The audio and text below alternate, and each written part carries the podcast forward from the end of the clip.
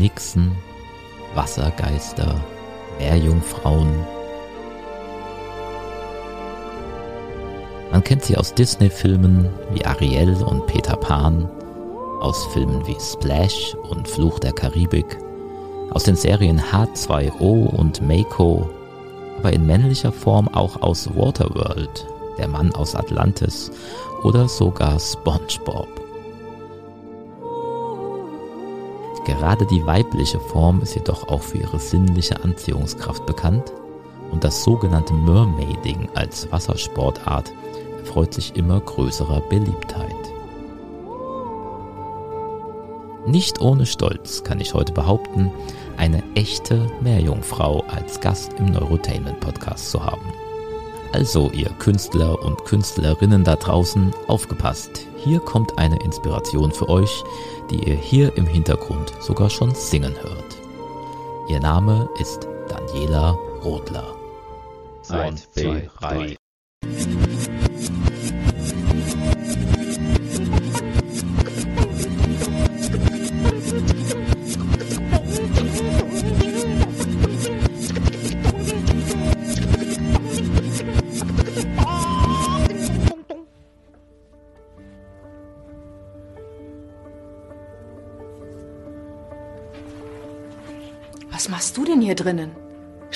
Sofort zurück. Ist das deine Medizin?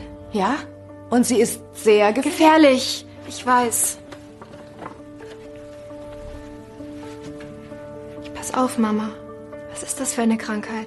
Warum sprichst du nie darüber? Ich hab dir alles gesagt, was du darüber wissen musst. Manchmal schmerzen eben meine Beine. Ja, aber warum kommen die Schmerzen erst abends?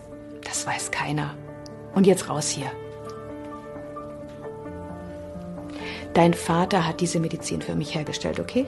Warum machst du so ein Geheimnis daraus? Je weniger du weißt, desto besser. Jetzt komm schon. Ich will nicht, dass du damit was zu tun hast. Aber ich habe etwas damit zu tun. Ich will nicht, dass du das Gefühl hast, dass bei uns etwas anders ist als bei anderen. Wie fühlen sich die Schmerzen an?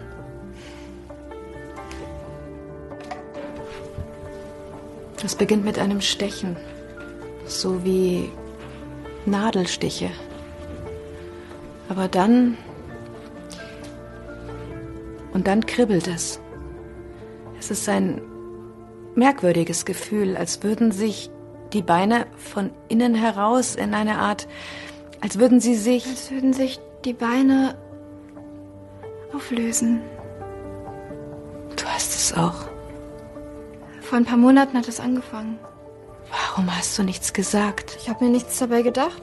Ich meine, das kann doch auch was anderes sein. Das kann tausend Ursachen haben. Ich hätte es wissen müssen, Lucy. Muss ich zum Arzt? Oder ins Krankenhaus? Kein Arzt dieser Welt kann dir da helfen. Was heißt das? Du wirst Schmerzen haben. Für eine lange Zeit, so wie ich. Und du wirst die gleiche Medizin nehmen.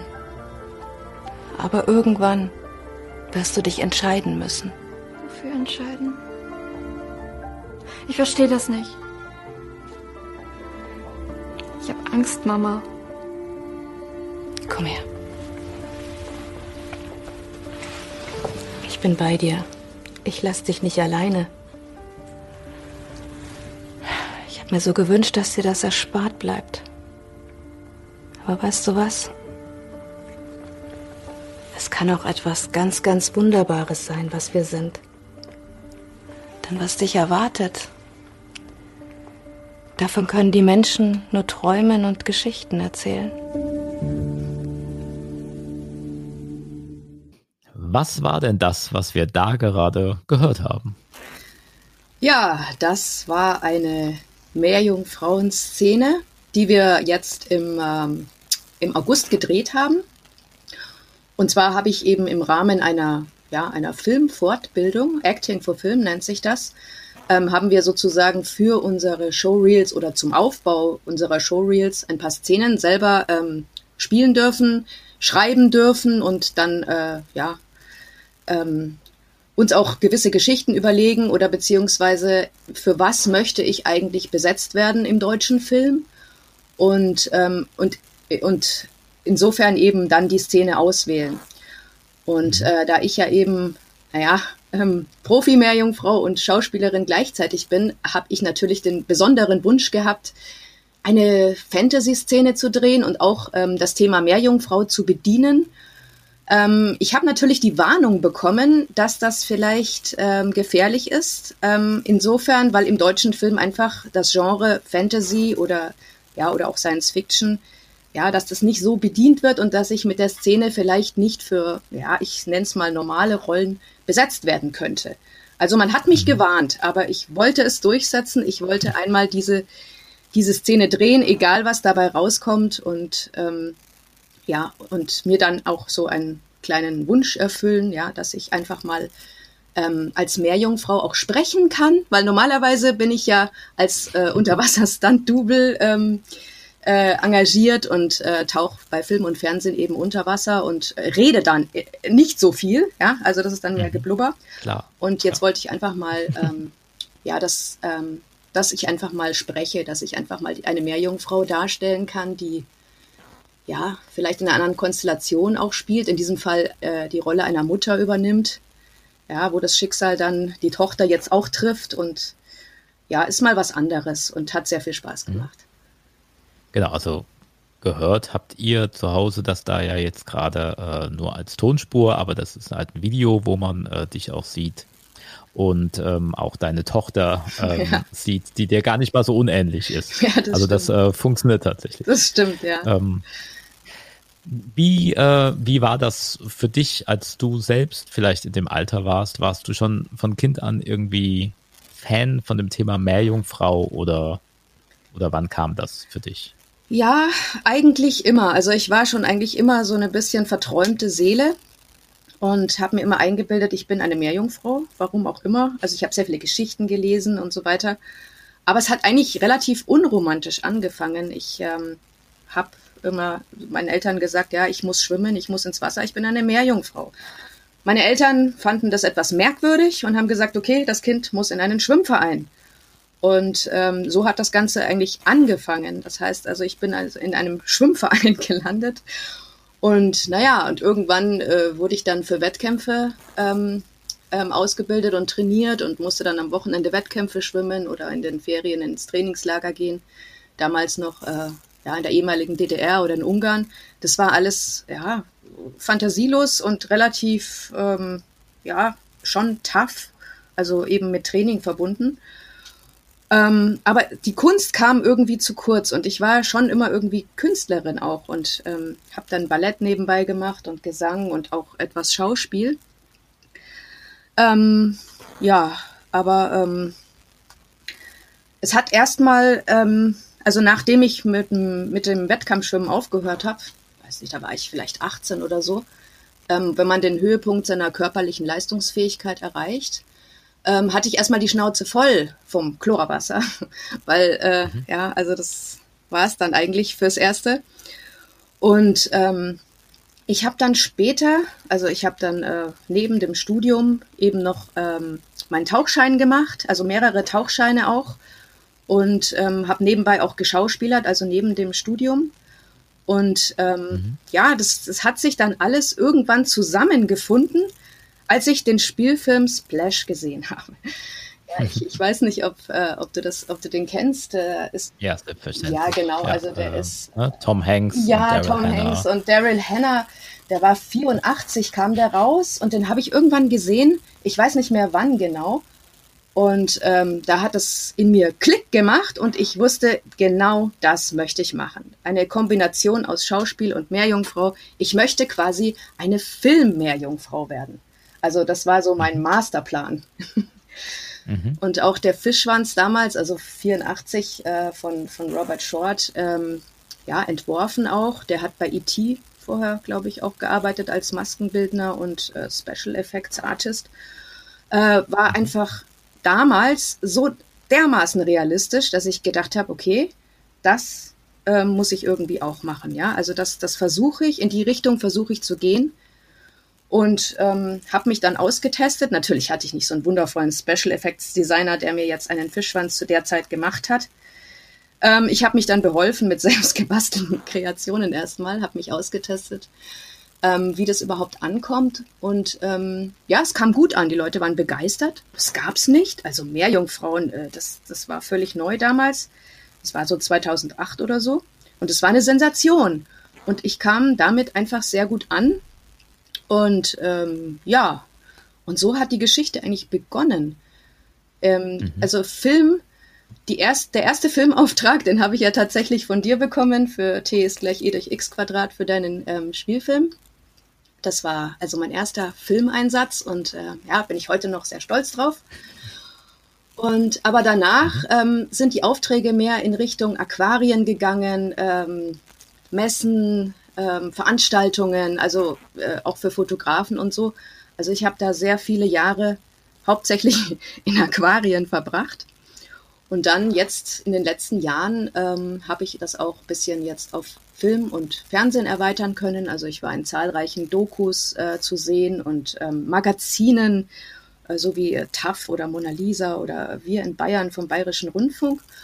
Und habe jetzt auch ähm, im, ja, im letzten Jahr ähm, einen Unterwasserstand in dem Krimi Die Toten vom Bodensee machen können, in der mhm. Anfangssequenz einer Meerjungfrau. Und ja, das ist so der Masterplan, dass ich einfach ähm, vielleicht hier in Deutschland irgendwo eine Produktion finde, die tatsächlich ähm, ja vielleicht einen Fantasy-Film oder eine Serie dreht, wo ich eben als Meerjungfrau dann auch mal auftreten kann und zwar auch mit mit einer Rolle. Ja, es ist ja im deutschen Film leider so, dass Stunt und Schauspielerei eigentlich streng getrennte Bereiche sind. Das heißt, wenn jemand den Unterwasserstunt macht, dann wird er nicht automatisch als Schauspielerin besetzt. Ganz im Gegenteil. Das wird ja streng getrennt. Mhm. Ähm, deswegen habe ich jetzt auch diese Filmfortbildung gemacht, dass man eben sieht, okay, sie kann nicht nur unter Wasser blubbern, sie kann auch äh, spielen. Und ja, da schauen wir mal, was draus wird. Vielleicht, vielleicht in der Zukunft. Genau, deswegen bist du ja auch hier in diesem Podcast, weil wenn gerade irgendjemand in Deutschland einen Meerjungfrau-Film plant, dann ähm, hört dieser jemand äh, oder diese jemand äh, mit Sicherheit gerade diesen Podcast. Das hoffe ja. ich. ähm, du, du hast erzählt, ähm, genau, du hast äh, den Meerjungfrauenschwanz von Daryl Hannah in Splash bewundert. Ähm, den, den Film kann man übrigens gerade bei Disney Plus sehen, nur kleine Anekdote. Und da hat sie in einer Szene wesentlich längere Haare, damit man ihren nackten Po nicht oh, ja. sieht. da wurde nachträglich retuschiert, so Disney-Zensur. Ähm, nur mal das nebenbei. Wie, ähm, wie bist du daran gekommen? Also wo kam dein Outfit denn dann her, dein erstes? Oder wie, wie, wie stehst du jetzt da? Was hast du da an Ausrüstung quasi? Ja, also hier in Deutschland ähm, ähm, gab es dann, damals gab es diese, ja, also aus Spandex Fischschwänze, die sind aber hauptsächlich für Kinder.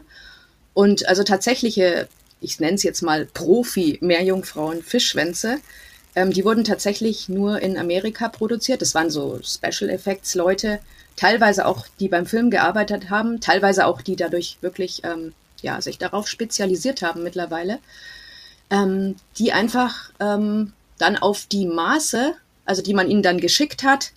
Und man hat auch ein Design gemacht. Also ich habe mich dann äh, hingesetzt und habe mit, äh, ja, ich weiß nicht, mit, mit Öl und Aquarellfarben habe ich dann ähm, ja ein Muster entworfen, so wie ich mir das vorstelle. Habe diese, diesen, die, äh, diesen Entwurf dann nach Amerika geschickt mitsamt meinen Maßen und ja dann noch so Special Sachen, die ich haben wollte. Ja, Seitenflossen oder, oder Rückenflossen oder was auch immer, Schnickschnack. Und mhm. ähm, ja, dann wurde diskutiert, ja, wie ist es machbar, in welchem Zeitraum kann der dann fertiggestellt werden. Also die Materialien sind hauptsächlich mittlerweile Silikon mit einer eingebauten mhm. Monoflosse aus äh, Carbonfaser. Ja, genau. Und mhm. ähm, ja, und dann, dann wurden die eben hergestellt und das war wirklich auch, ja, es hat lang gedauert. Also ich habe da bestimmt an, an ein Jahr lang äh, darauf gewartet. Das ist sehr, sehr aufwendig, die herzustellen. Und auch nicht billig, das muss ich dazu sagen. Genau, und der wurde dann irgendwann, wenn ich sozusagen approved habe, wurde er dann nach Deutschland geschickt und ähm, da musste ich ihm erstmal äh, die Bekanntschaft mit horrenden Zollkosten machen, weil die haben da, also die haben wirklich draufgeschlagen. Ich glaube, 31 Prozent des Kauf- und Verschicktpreises wurde nochmal Zoll dazu gelegt. Ähm, ja, das ist dann bei ungefähr, also wenn man, wenn der Fischschwanz damals gekostet hat, er hat 3.900 Dollar damals. Heute ist es noch mehr, aber damals war es noch relativ günstig. Es hat dann schon ordentlich in die Kasse geschlagen. Aber das war es mir wert mhm. und ähm, der hat auch wirklich gut gehalten. Also den ich damals gekauft habe, 2012 hatte ich meinen ersten importierten Silikonfischschwanz aus USA. Also der, der hält heute noch, er muss halt ständig repariert werden, ja. Da muss man äh, Löcher stopfen und äh, die Flossen wieder ankleben und, und innen auch was nähen mal oder so. Ähm, ja, also man muss, muss, mhm. man muss sich drum kümmern, das schon, ja. Also, also du hast das schon auch irgendwie so ein bisschen selbst designt. Ja, ich, genau. Also ich habe sie selbst designt, die Farben. Also ich habe mittlerweile, mittlerweile habe ich zwölf Fischschwänze und äh, mhm. ja, ähm, ich habe drei davon selbst gemacht, weil ich mir gedacht habe, okay, ähm, ich durchsuche jetzt mal die Foren der Special Effects Menschen und sehe mir das an, wie das gemacht wird und äh, lerne ein bisschen was über die Materialien und wie man das genau macht. Hat eine Zeit lang gedauert, aber dann habe ich jetzt gelernt, wie man selber Fischschwänze baut. Also ich habe mir drei selbst gebaut. Die funktionieren auch, also ähm, einigermaßen zumindest. Und ja, genau. Das ist schon aufwendig. Also ja, was dauert. Was muss man denn, was muss man denn können, um Meerjungfrau zu sein? Oder was musstest du lernen, um eine gute Meerjungfrau zu sein? Ja, also ähm, natürlich die Basics. Ähm, vom Tauchen sind erstmal wichtig. Also ich habe jetzt mittlerweile den, was habe ich, Paddy Rescue Diver bin ich. Und ähm, also vom, mhm. das ist Gerätetauchschein. Man muss sich unter Wasser auch mhm. auskennen mit den Sicherheitstauchern. Wenn die Zeichen geben, muss man wissen, was man zu tun hat und so. Und außerdem sind, ähm, ist Gerätetauchschein natürlich auch Voraussetzung für manche ähm, Events oder Aquarien natürlich, die halt auch besondere Sicherheitsbestimmungen haben, wo jetzt ein ähm, ein Nichttaucher gar nicht ähm, rein kann, sage ich jetzt mal. Und ähm, Apnoe-Training hatte ich. Also ich bin ähm, Paddy Advanced Freediver. Das ist natürlich auch ganz gut, mhm. Weil man, man lernt einfach mit seinem Atem umzugehen und nicht zu paniken, wenn man jetzt, ich sag mal, vielleicht mal festhängt oder so, dass man mit seinem Atem gut umgeht und wie gesagt eben ähm, das einigermaßen entspannt machen kann, dass man, wenn man unter Wasser ist, ähm, die Luft natürlich länger anhalten kann, damit der Filmer oder der Fotograf ein bisschen mehr Zeit hat, weil sonst ähm, ähm, hat er gerade mal die Kamera eingestellt und ich muss wieder nach oben zum Luft holen. Oder auch wenn man mit Haien taucht, ist es halt auch so eine Sache. In Schottland waren die Haie vier Meter groß. Das heißt also, wenn man jetzt, wenn der Hai über einem ist, kann man nicht einfach mal plötzlich auftauchen, sondern man muss eben warten, bis der Hai weg ist und dann auftauchen. Also man muss einfach sehr diszipliniert dann mit seiner Luft umgehen. Genau, das war jetzt das Taucherische. Ja, ansonsten, ja, würde ich sagen, hat mir sehr geholfen natürlich mein Balletttraining. Das heißt also, dass man jetzt auch als Meerjungfrau, das erwarten die Leute ja auch, denke ich mal, von einer klassischen Meerjungfrau, dass sie sich elegant bewegt. Ja, dass sie nicht wie so ein äh, Wildschwein durchs Wasser pflügt, sondern dass sie einfach so ein bisschen tänzerisch sich auch bewegt und gewisse Figuren schwimmen kann. Es hat mir auf jeden Fall geholfen. Schauspiel natürlich, selbst wenn man nicht viel spricht, aber man hat ja doch eine gewisse Mimik, man interagiert mit den Kindern oder den Leuten eben ähm, vor der Glasscheibe.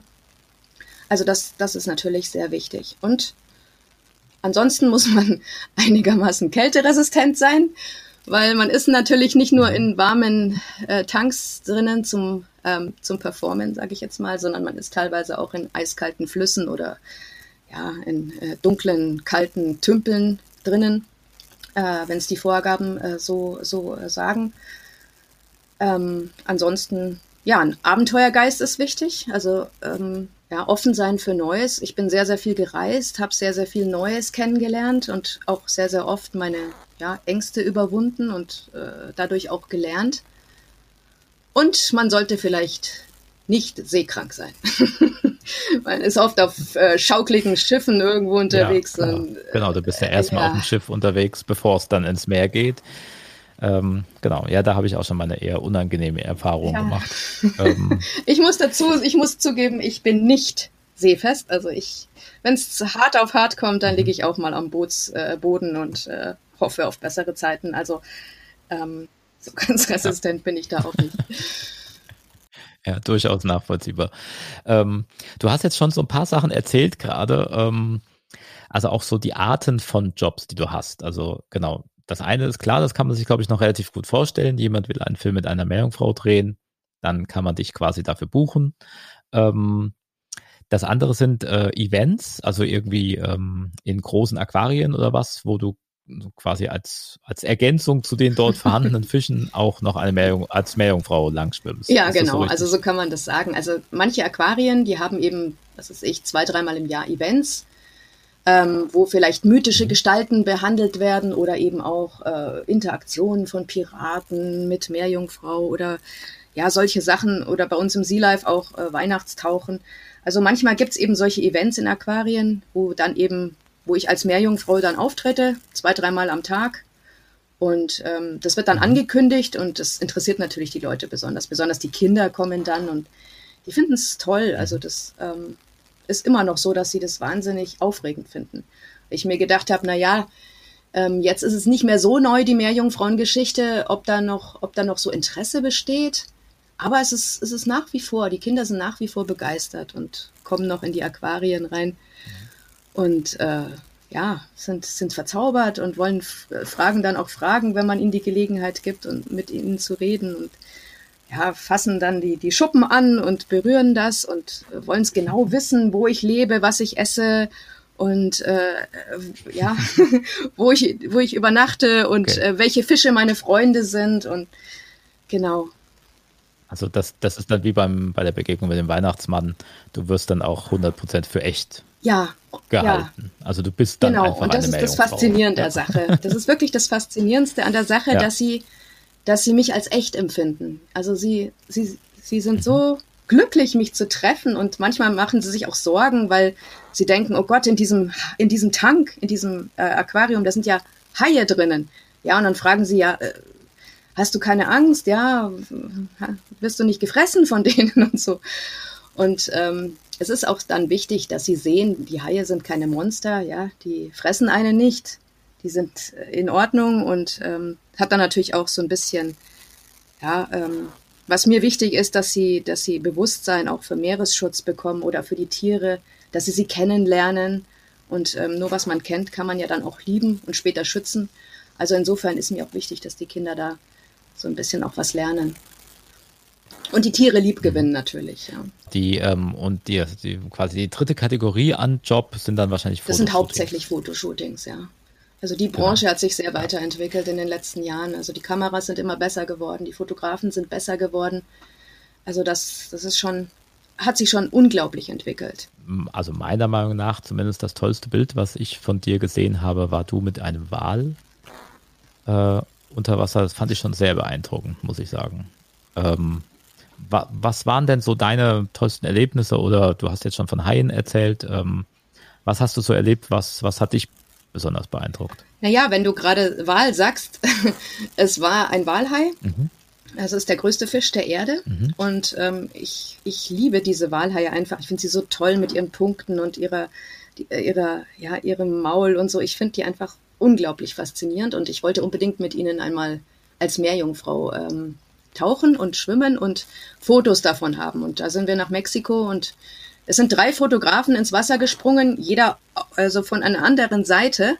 Und ich habe versucht, mit diesem Walhai, also neben diesem Walhai als Meerjungfrau zu schwimmen und habe gehofft, dass irgendjemand ein Foto hinbekommt. Ja, es ist dann das rausgekommen, was du schon gesehen hast.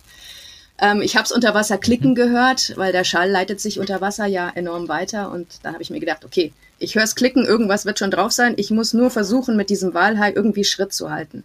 Oder Flosse zu halten in diesem Fall. Mhm. Weil der ist zwar, ja, ich weiß nicht, der war so 13 Meter lang.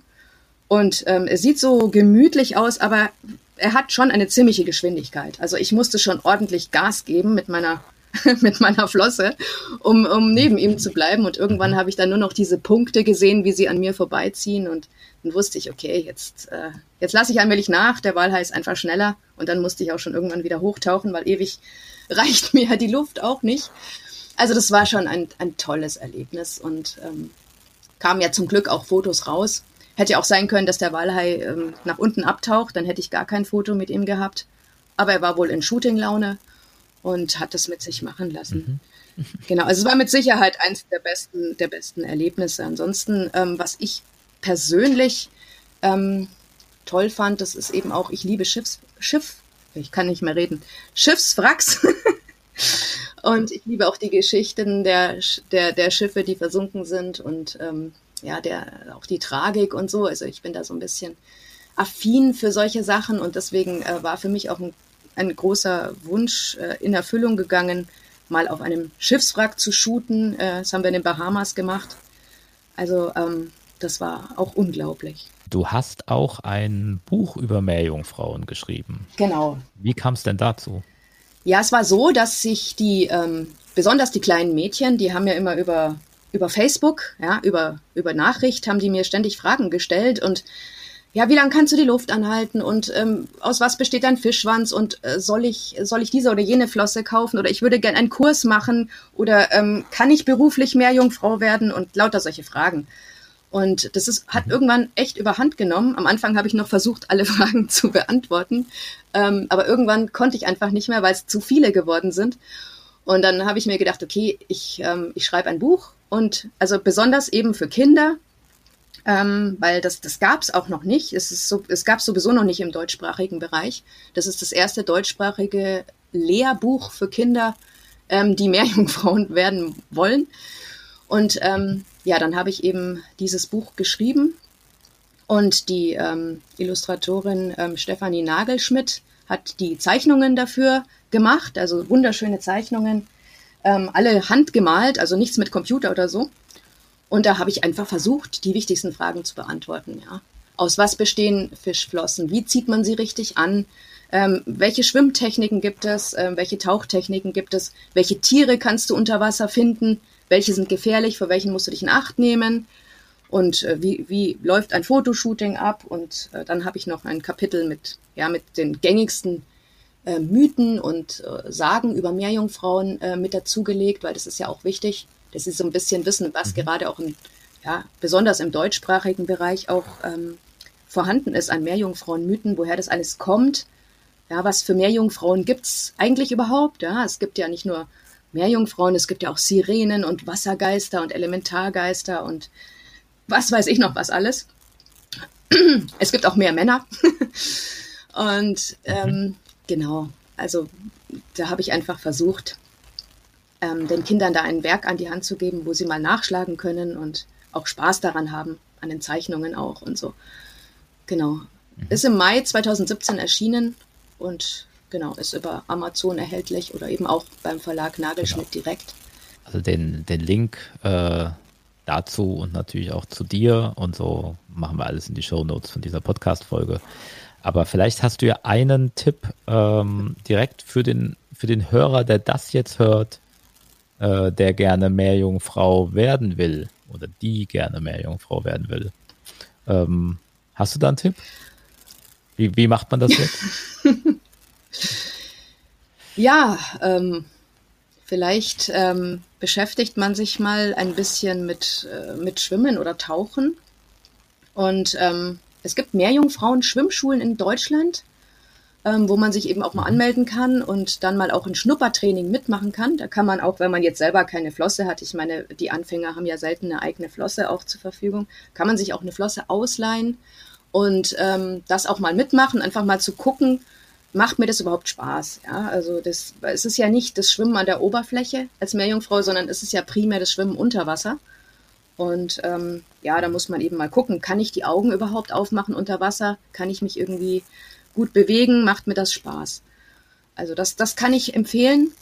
Und ähm, das ist auch nicht nur für Kinder. Also ich habe selber schon, ähm, ich gebe manchmal hier in München äh, Meerjungfrauenkurse für Fortgeschrittene in der Münchner Meerjungfrauenschwimmschule äh, als Gasttrainerin und ähm, ich habe entdeckt, dass da wirklich auch Erwachsene daran teilnehmen. Also es sind nicht nur Kinder, sondern es sind auch Erwachsene. Also man kann das auch einfach als Sport machen, ne?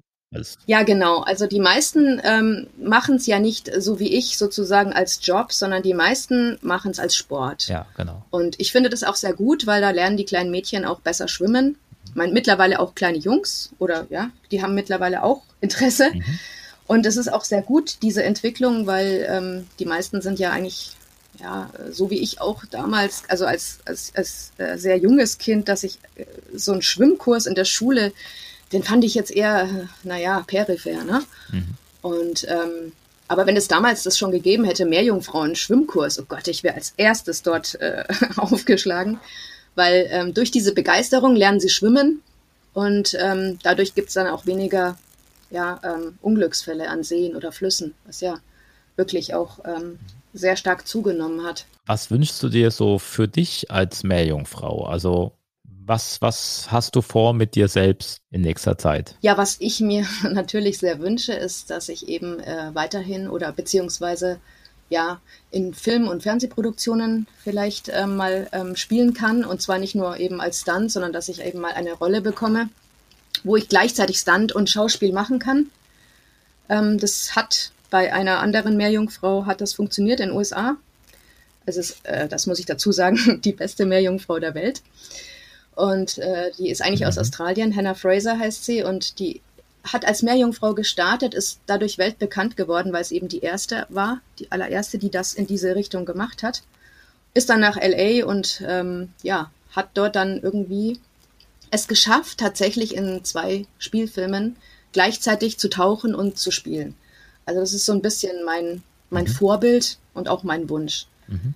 Also war, genau. äh, es gibt ja in Australien ganz, ganz viele Meerjungfrauen-Produktionen, ne? also H2O, genau. die Serie oder Mako, äh, die dann ja irgendwie, glaube ich, dran anknüpft. Ähm, ja, genau, das ist ein Spin-off, ja, genau. genau.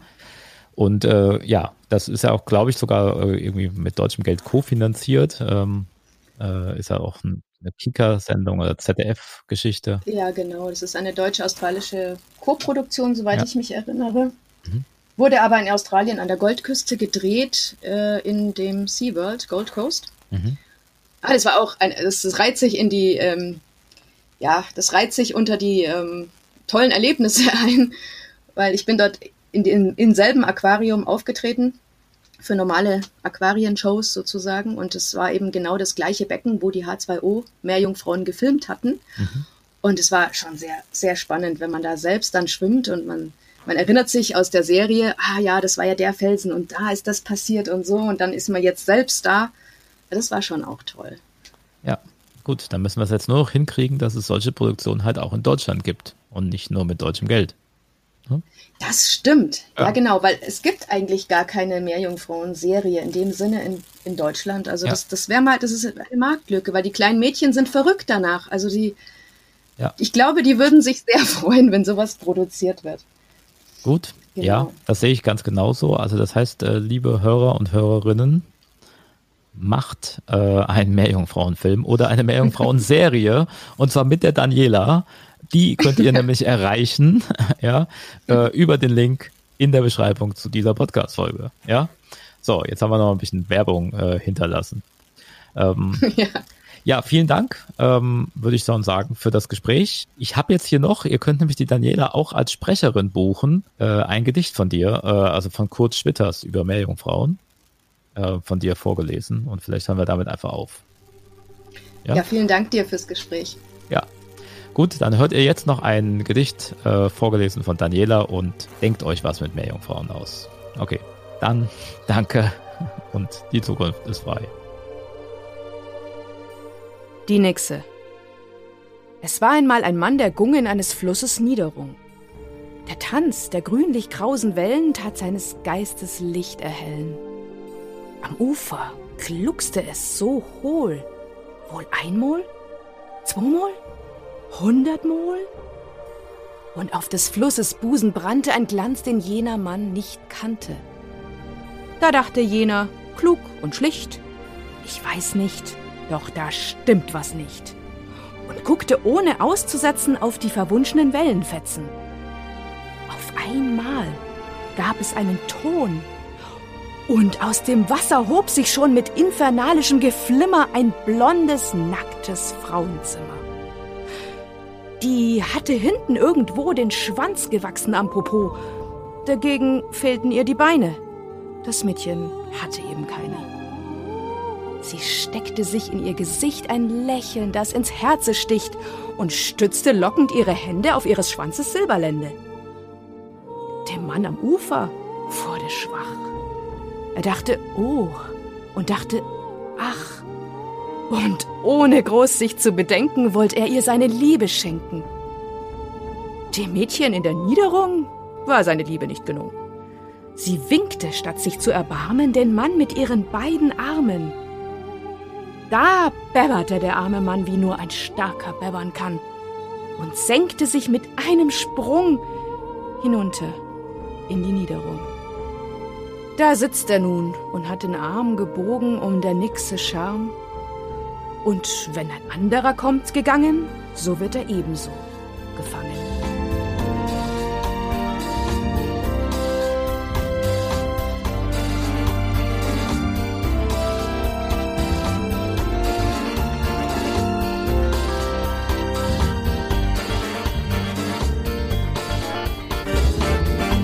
Das war der Neurotainment Podcast von und mit Andreas Z. Simon. Wenn dir die Folge gefallen hat und du noch mehr interessante Interviews rund um Sci-Fi, Fantasy und Horror in Deutschland hören willst, dann hör dir doch auch die anderen Folgen an. Die findest du überall, wo es Podcasts gibt. Von Apple Podcasts bis Spotify. Einfach nach Neurotainment suchen, kostenlos abonnieren und keine Folge mehr verpassen. Und wenn du eh schon da bist, dann lass doch gerne einen Like oder einen netten Kommentar da, damit auch andere den Podcast besser finden können.